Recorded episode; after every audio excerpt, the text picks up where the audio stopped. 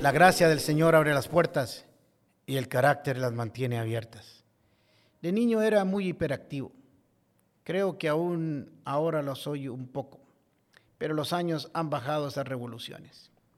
Bueno, de niño viajaba en bus a la escuela. Realmente quedaba lejos de nuestra casa. Salíamos en la mañana como a las 7 de la mañana y regresábamos como a las 5 de la tarde. Eran días muy largos. Mis tres hermanos mayores también estaban en el mismo colegio desde que estaban en el kinder, por lo que siendo el menor de ellos, mucha gente, para no decir todas, me conocían. Era como la mascota del colegio con mis hermanos mayores. Todos en el conservatorio me conocían por mi actividad. Todos los días tenía un reto con otros compañeros. El que se subía primero al bus, tomaba el último asiento que era el más largo para acostarse y dormir o dejar que otros se sentaran al lado de uno, pero los que uno quería. Suena algo tonto, pero esas cosas se hacen cuando uno tiene 12 años. No era tan sencillo tampoco. Había que estar atento a la salida de las lecciones para que cuando sonara el timbre correr lo más rápido posible y llegar al bus de primero. Si por casualidad la clase había salido antes, estar atento a que el bus ya hubiera llegado y pararse enfrente de la puerta para que cuando abrieran la misma entrara uno de primero. O si el bus no se había detenido, correr detrás del bus aún en movimiento para estar frente a la puerta cuando se detuviera y de igual manera entrar de primero. Un día, como acostumbrábamos a hacerlo, corrimos varios antes de que el bus se detuviera todavía estaba en movimiento. Y no sé si de manera accidental o alguien me, me empujó, caí debajo del bus. Sí, así como usted lo oye, caí debajo del bus. De verdad, aunque no lo crean, nadie sabe cómo pasó y nadie sabe cómo estoy aquí, pero pude haber muerto debajo de las llantas. Solo me acuerdo ir en la ambulancia y de pronto estar en el hospital de niños en emergencias y ver a mis papás entrar desesperados. No era para menos. Aunque no lo crean, tenía la forma de los tacos de las llantas o de las líneas en mi pierna izquierda y no sentía la misma. Me revisaron de, arriba abajo, en mi caso no duraron mucho por mi estatura, y le dijeron a mis padres que no se veía nada físico o neurológico para estar ahí y me enviaron a la casa. En un par de días estuve no sintiendo mi pierna, pero de pronto como que se despertó, comencé a moverla y todo pasó.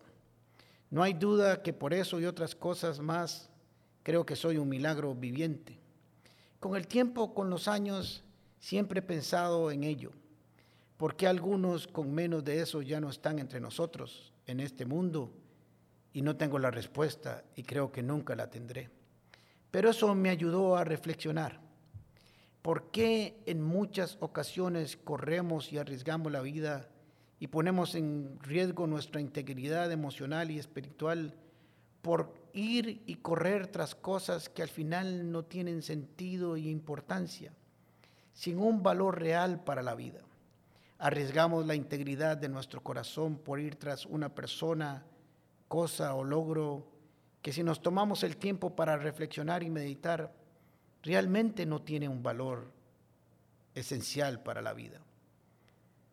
Si valoráramos lo que realmente es, no correríamos tras, él, tras un asiento del bus, tras una persona, tras un trabajo, una profesión, póngale el nombre que usted quiera. Corremos a veces detrás de cosas sin sentido en mi caso era un niño, pero aún como adulto creo que corrí por un asiento al final de un bus, que no tenía sentido y valor solo para que me vieran, para conquistar algo sin sentido. Lo que bueno es con el tiempo es aprender. Aprendí a correr y a pelear por lo que realmente valía la pena, al menos eso creo. ¿Qué tal si te tomas un tiempo hoy para meditar detrás de qué y de quién estás corriendo? Si vale la pena aún el riesgo de quedar bajo el bus por un asiento. Sin embargo, sí hay cosas y personas por las que vale la pena ir tras ellas y arriesgarlo todo, pero debemos de estar seguros que valen la pena para arriesgar lo que estamos arriesgando. Puertas, con el pastor Alejandro Castro es otra producción de La Comu Podcast. Música por Chisco Chávez. Temas de Luis Fernando Caravaca y voz adicional de Jorge Vindas. Y si no lo has hecho todavía, suscríbete a Puertas del Podcast en Spotify o iTunes Podcast. Puedes seguirnos en nuestro Facebook, Instagram o YouTube como Comunidad Paz. Recordad, Paz se escribe con S. ¿Sabes por qué?